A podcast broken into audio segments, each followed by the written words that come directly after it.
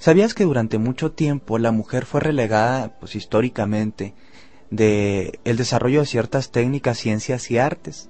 La medicina no es un no es una excepción. Durante milenios las mujeres aprendieron a desarrollar mucho más eh, el conocimiento de las plantas, de las herramientas de sanación y curación, pues porque tenían más tiempo eh, de cuidado de ellas mismas y de los otros. En la partición de los roles convencionales de género, las mujeres les ha tocado más eh, tener los trabajos domésticos y los trabajos del hogar, los trabajos que podríamos llamar privados, mientras que a los hombres se nos ha cargado, más por los estereotipos de género, los trabajos públicos. Entre todos estos trabajos este, privados, pues estaba el cuidado de ellas mismas y de los otros, el cuidado del hogar y de los familiares. Entonces, durante más de 3.500 años la mujer aprendió a desarrollar un montón de técnicas, a veces intuitivas, a veces por ensayo y, error, de cómo curarse y cómo curar a los demás, de cómo a través de piedras, plantas, cristales, masajes, lo que conocemos ahora como reflexología, las mujeres empezaron a desarrollar técnicas bastante bastante eficientes para la curación del cuerpo, de la mente y de las emociones. ¿Te has planteado tú alguna vez que tal vez tú tienes el poder de sanarte y de sanar a los demás? Durante mucho tiempo el patriarcado nos ha dicho que siempre, eh, que siempre dependemos de los otros. Dependemos de alguien para estar bien a nivel espiritual, dependemos de alguien para estar bien a nivel físico, dependemos de alguien para estar a nivel, eh, bien a nivel emocional. Es decir, pareciera ser que gran parte de el discurso que nos maneja el patriarcado, pues es que siempre tenemos que ser dependientes de algo o de alguien. No sé si tú que me estás oyendo tienes algún padecimiento o has encontrado que tu cuerpo a veces no reacciona bien a ciertos tratamientos de orden convencional. Yo no soy médico, pero te quiero compartir, simplemente compartir, un enfoque que está muy unido al empoderamiento de las mujeres, que es el poder de sanar el propio cuerpo. A nivel más conceptual podríamos hablar que durante muchos milenios las mujeres no han sido dueñas de sus cuerpos. Primero, los cuerpos han sido regulados eh, por la familia, por los padres. Después son regulados más adelante por los convencionalismos sociales a veces incluso por el marido o la pareja, y muchas veces incluso por los hijos. Es como si tu cuerpo lo hubiera repartido entre muchas funciones, actividades y personas, y al final te quedaras con muy poquito de él. Uno de los grandes actos de empoderamiento es empezar a asumir nuestras propias responsabilidades sobre nuestro propio eh, sexo, cuerpo, creatividad, emociones y pensamientos. El cuerpo de las mujeres es la llave para su poder. Te voy a platicar algo, algo bastante interesante. En los últimos 60, 50 años, aparte de hacerse toda esta revolución de género y esta revolución de los feminismos, también se empezó a revolucionar la medicina como ciencia y empezaron a revivir muchas ciencias y artes de curación ancestral. Estas han sido llamadas artes medicinales o artes curativas, muy conocidas en en nuestro país como la medicina alternativa, que engloba un montón de cosas. Se trata más bien de remedios eh, sanadores y curativos, que nos vienen incluso muchos del post-paleolítico. Todos estos remedios medicinales fueron guardados generalmente y transmitidos por vía oral, donde las abuelas las transmitían a las madres y las madres a las hijas. Estas mujeres fueron llamadas curanderas, chamanas, brujas, porque tenían ciertos conocimientos acerca de la herbolaria, la medicina, los partos y los ciclos vitales. Hoy te quiero compartir algunas de estas herramientas simplemente como reflexión para que tú, si te interesan, te abras a la posibilidad también de empezar a apropiarte y a empoderarte de tu propia salud y tu propio cuerpo. Está muy bien que tengas algunos tratamientos si es que tienes alguna enfermedad, pero también estaría muy bien que te empezaras a atender no únicamente de forma superficial, sino de forma profunda. Eso se llama sanar. La curación es algo así como un curita te cortas y de pronto te tienes que poner un curita para que no se te infecte o para que ayudes a que la herida no se ensucie. Eso es una curación. La sanación es algo muy diferente. La sanación es eso que hace tu cuerpo. sin que tú le digas nada, y empieza a hacer un proceso de cicatrización y se cierra la herida. Eso es sanar. Muchas de las personas estamos acostumbradas únicamente a curar, pero nunca a sanar. Sanar es algo profundo, viene de adentro hacia afuera. Y para eso, tú como mujer, tienes que internalizar la idea de que sí tienes ese poder. Te han dicho durante tanto tiempo que necesitas ya sea al psicoanalista, al médico, al psiquiatra, curandero, brujo y de todo para estar bien, pero pocas veces te pones a preguntarte realmente si realmente tú tienes el poder de estar bien. La diferencia entre las personas que están bien y las que no están tan bien es que las primeras sí se responsabilizan. Yo te quiero invitar a que te responsabilices. Y estos son unos medios eh, que podríamos llamar terapias blandas que no te afectan o que no tienen efectos colaterales. Una de las principales sería la primera medicina que es la medicina respiratoria. ¿Sabías tú que nuestra respiración es uno de los principales eh, contribuyentes para que generemos estrés o no? Y que si tenemos estrés nosotros somos más propicios a enfermarnos de ciertas cosas. Te voy a proponer que hagas respiraciones profundas durante los próximos siete días en cuanto te levantes, ya sea de pie o recostada en tu cama. Las respiraciones profundas son fáciles de hacer, oxigenan tu sangre, tu cuerpo, tus tejidos, tus pulmones. Estas respiraciones generalmente las podemos identificar porque se nos inflama el estómago. Respiramos y se nos infla el vientre, la pancita, así como los bebés. Los bebés respiran de una forma muy profunda. Esta respiración es una respiración desintoxicante. Gran parte de las enfermedades físicas, somáticas e incluso también afectivas y emocionales están correlacionadas con el estrés. Porque a veces respiramos como si nos cobraran el oxígeno. Te quiero proponer a que empieces a hacer uso de tu poder sanador, de tu responsabilidad y de tu conciencia, de tu poder, a través de las respiraciones. Únicamente darte cinco minutos al día para respirar apropiadamente. Muchas de las personas ni siquiera nos damos cuenta cómo respiramos. La respiración es nuestro primer alimento, es lo primero que obtuvimos del mundo cuando llegamos aquí. Entonces, como también es nuestro primer alimento, también es nuestra primera medicina. Te quiero proponer que seas más cuidadosa en tu forma de respirar. Otra medicina muy fuerte que han utilizado mucho las mujeres de sabiduría era la medicina de la palabra. La palabra maldice o la palabra bendice. Ya es tiempo de que empieces a ser más amorosa y más compasiva con las palabras que utilizas para referirte a ti misma.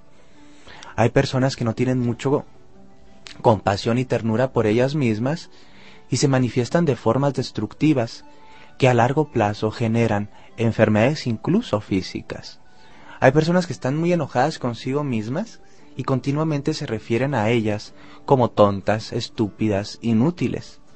Si ya de por sí puede que tal vez en tu historia de vida alguien más te lo dijo, ¿por qué tendrías que estar repitiéndolo tú, tú también? Tenemos que cambiar las formas en que hablamos de nosotros mismos, porque nuestro autoconcepto construye nuestra autoestima. Las mujeres de sabiduría sabían esto de forma intuitiva y profunda, y a esto le llamaban el poder de la palabra. La palabra destruye o la palabra construye, la palabra enferma o la palabra sana. Es tiempo de que te pienses a referir a ti de formas más amorosas, más tiernas, más compasivas. Ya deja de ponerte, por ejemplo, incluso cuando comes, probablemente cuando estás comiendo y disfrutas mucho lo que estás comiendo, ya estás pensando que te va a engordar o te va a caer mal. Y podemos decir cosas como, ay, comí como cerdo. Y este tipo de aproximaciones a la palabra genera también ideas. Y las ideas como son pensamientos impactan en nuestras emociones y nuestras emociones son procesos bioquímicos que impactan en nuestro cuerpo. ¿Sabes? Cuando nos enfermamos o nos curamos, todo está conectado. Nosotros somos seres multidimensionales y nuestros pensamientos afectan nuestro cuerpo. Entonces es tiempo de empezar a frenar nuestras palabras insultantes, destructivas, negativas y a veces que ni siquiera son de nosotros mismos. A veces únicamente repetimos lo que nos decían de pequeñitos o pequeñitas. Este es el poder curativo de la palabra. Algunas personas utilizan el poder curativo de la palabra por medio de decretos. ¿Has oído alguna vez este término? Es un término muy interesante, decretar. Decretar es poner en una palabra lo que queremos para nosotros mismos, poner en una frase lo que queremos para nosotros mismos.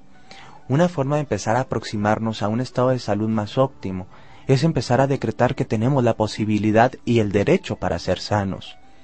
Porque muchas veces, en el fondo, no creemos que tengamos el derecho de estar bien, de vivir plenamente, de ser sanos. Entonces yo te propongo algunos, algunos decretos que te pueden hacer de, de utilidad.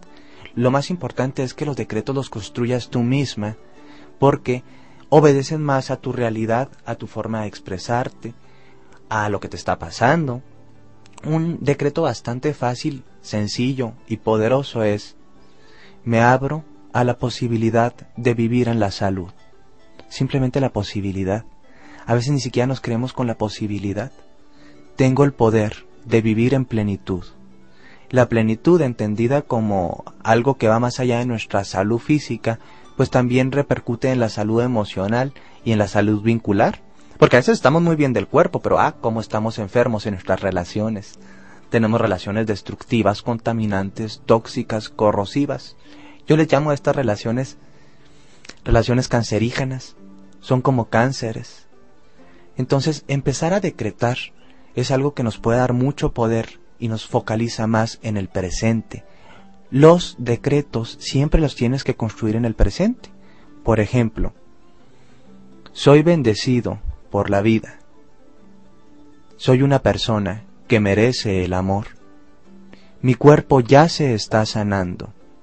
Este tipo de decretos construyen paradigmas mentales que afectan la emotividad y la emotividad está profundamente relacionada con nuestro cuerpo.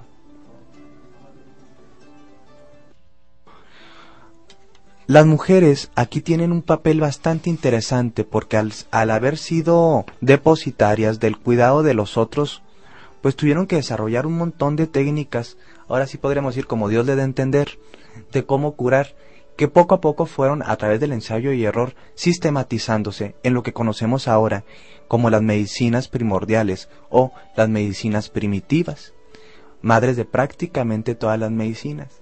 Fíjate que un dato, un dato bastante interesante es como Paracelso, un médico de la antigüedad muy conocido, eh, fue instruido o em, fue educado por tres mujeres. Él descubrió por así decirlo, aprendió un montón de técnicas eh, de curación y sanadoras de mujeres. Y no es el único caso el de Paracelso.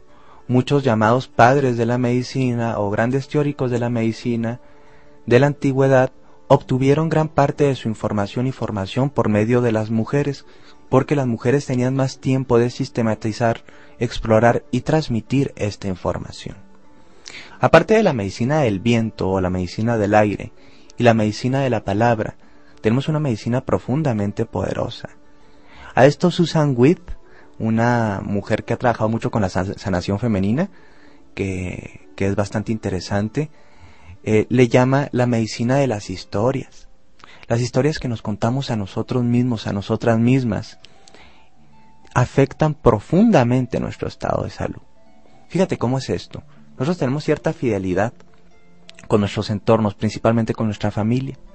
Entonces muchas mujeres, al ver a una familia enferma, una, por ejemplo, su abuelita, su mamá, sus tías estuvieron enfermas, vamos a de cáncer de mama, empieza a apropiarse de la creencia, se cuenta esta historia, de que ella irremediablemente también tendrá que enfermarse de esto. Entonces empieza todo un proceso de somatización para hacer esto realidad es bien importante que te fijes muy bien las historias que te estás contando a ti misma.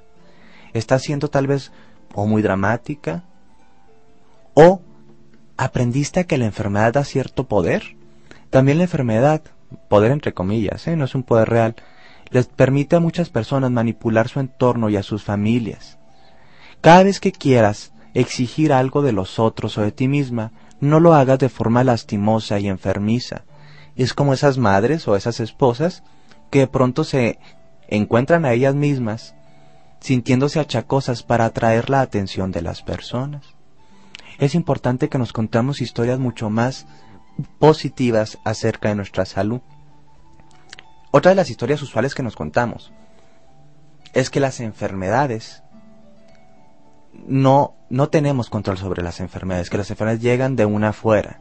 Gran parte de las enfermedades, si bien algunas tienen factores externos, se desenvuelven gracias a los patrones y paradigmas mentales que hacen propicia que esta enfermedad se desarrolle. El cáncer es un ejemplo muy típico. El cáncer, como una psicosis celular, empieza primero como un proceso de desconfiguración psíquica donde la persona asumió gran parte de la carga de la ira, la frustración, el resentimiento, es decir, emociones corrosivas. Con el paso del tiempo, estas emociones cristalizadas o emociones corrosivas empezaron a afectar, aparte del campo emocional, también al campo corporal, lo que conocemos como nuestro cuerpo físico. Es importante que te des un momento para reflexionar cómo está tu salud y empieces a entender que tú como mujer tienes mucho poder para sanar. Creo que a veces lo único que te falta es aprender a respirar, soltar, explorar, contarte nuevas historias, salir al bosque, perderte un momento y estar en contacto contigo misma.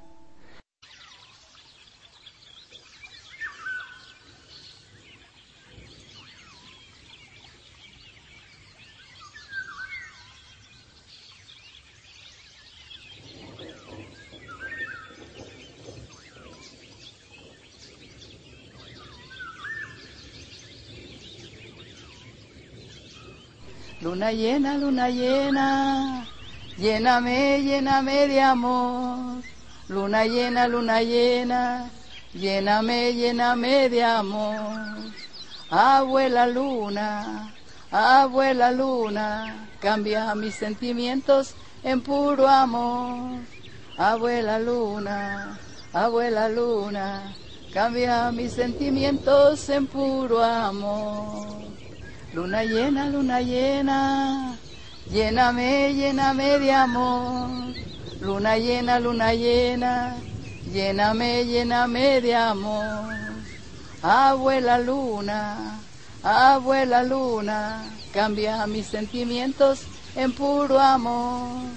Abuela luna, abuela luna, cambia mis sentimientos en puro amor.